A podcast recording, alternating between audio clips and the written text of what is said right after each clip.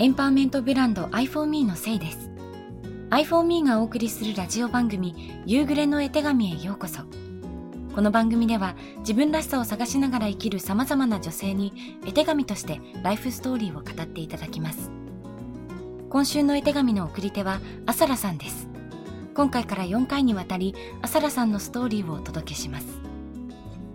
あなたの言葉のお守りが見つかりますように。それではどうぞ。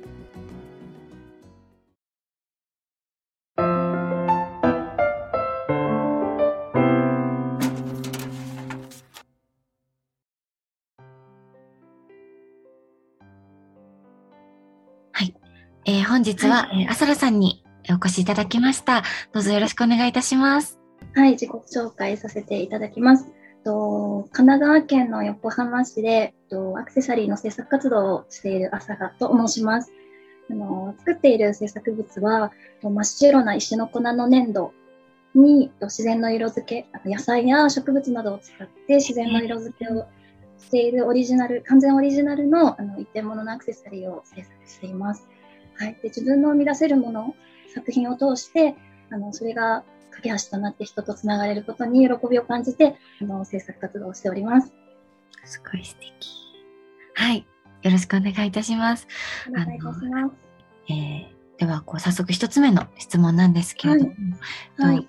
朝ラさんがこう学生時代からをこう振り返って、今の自分にこう最も強く影響しているなと思うエピソードって、なんかこう、どんなことがありますか、はい。そうですね。あの、なんかすごく特別に大きくこう衝撃的だったエピソードっていう意味では少しちょっと違うかもしれないんですけど、はい。なんか、あの、おばあちゃん子だったっていうのがあうで、ん幼少期の頃からですね。なので、なんかあの子供の頃からおばあちゃんを喜ばせたいだとか、安心させたいみたいな気持ちが本当にいつもあって、そういった意味で、こう、今のその、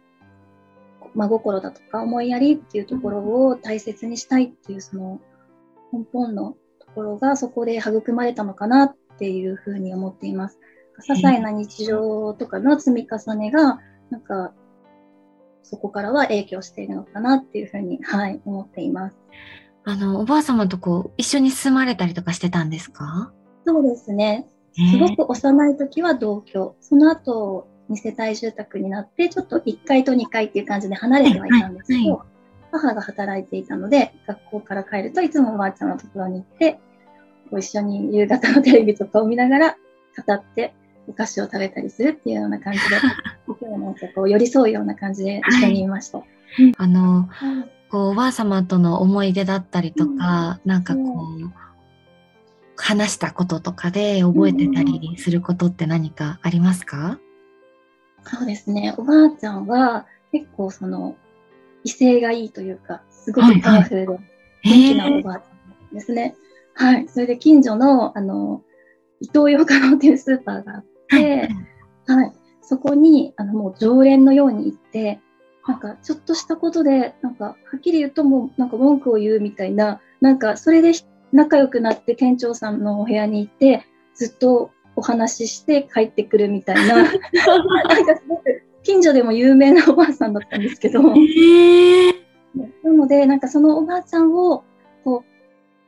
う、を悪く思われないように、こう一生懸命、あの、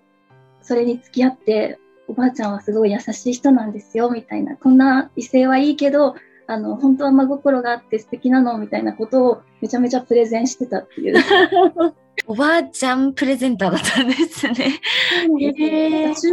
も仲介役みたいな。ああの、えそうなんですお父さんのお母さんだったので、あの、おば私の母、父の母にとっては、お姑さんだったっていうところもあって、そのお姑さんとお嫁さんのその間にも入るみたいな役割でもあったんです。そういった役回りというか、なんかそう人と人とをこう、調和させるような役割をこう担ってたんじゃないかなっていうふうに振り返るとすごく思うんですけど、あの家庭という社会の中ですごくそういうあの勉強させてもらったなっていうふうに思います。へ私も本当に全然あのおばあちゃんと暮らすっていう経験がないのでなんかこううんそういうこう2世帯とかっていうのも全然こう経験がなかったのでうんなんかすごくあの新鮮にな気持ちで伺ってました。こう、なんか、ちなみになんですけど、うん、あの、その、それこそこう、お姑さんとお嫁さんの間に入るみたいなって、少しなんか難しそうなイメージというか、もあったりは。すごいいいところを切り取った感覚ですけど、実際は本当になんかいろんな事件もあったし、あるんですけど、でもなんかこ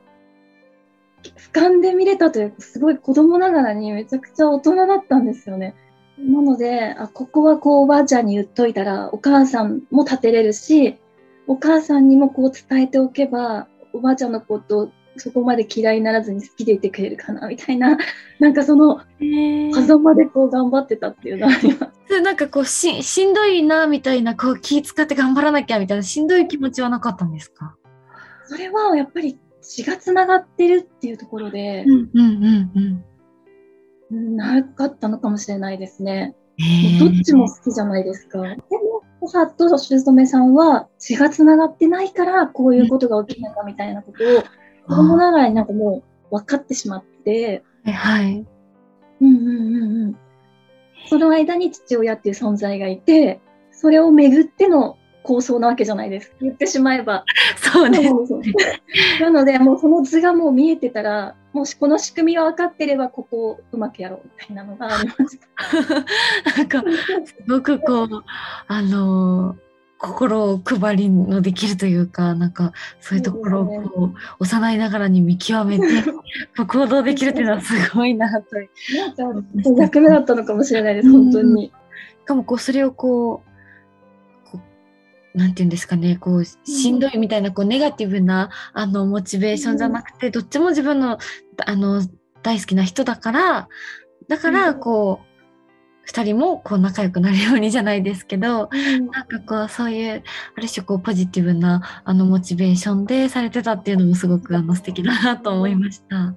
あとなんか天秤座なんですけど、なんかそこだけあるのかなと思 うんです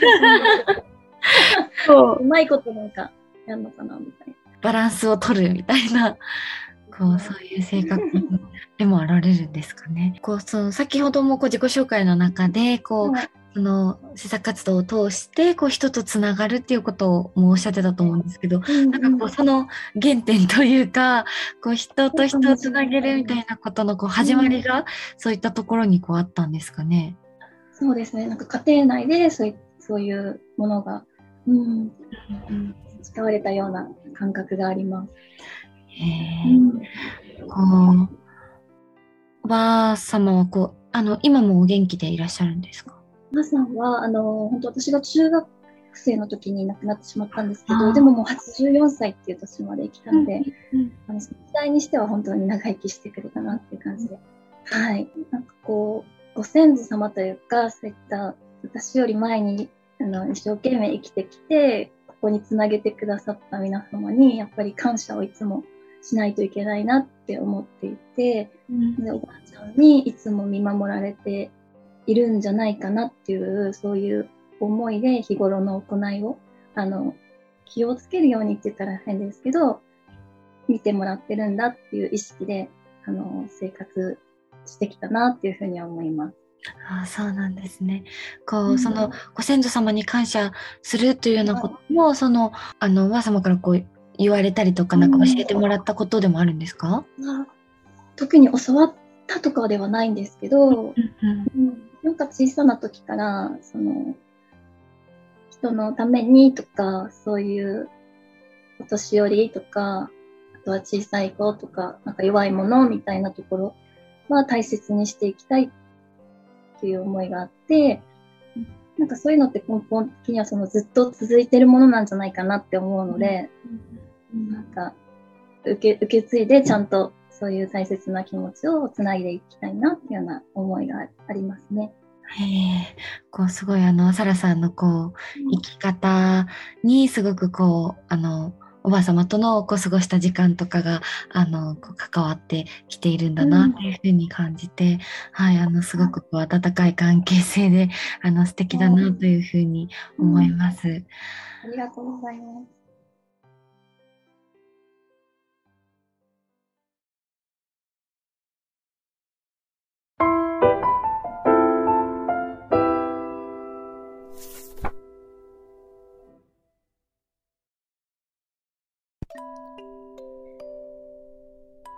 いかがでしたか？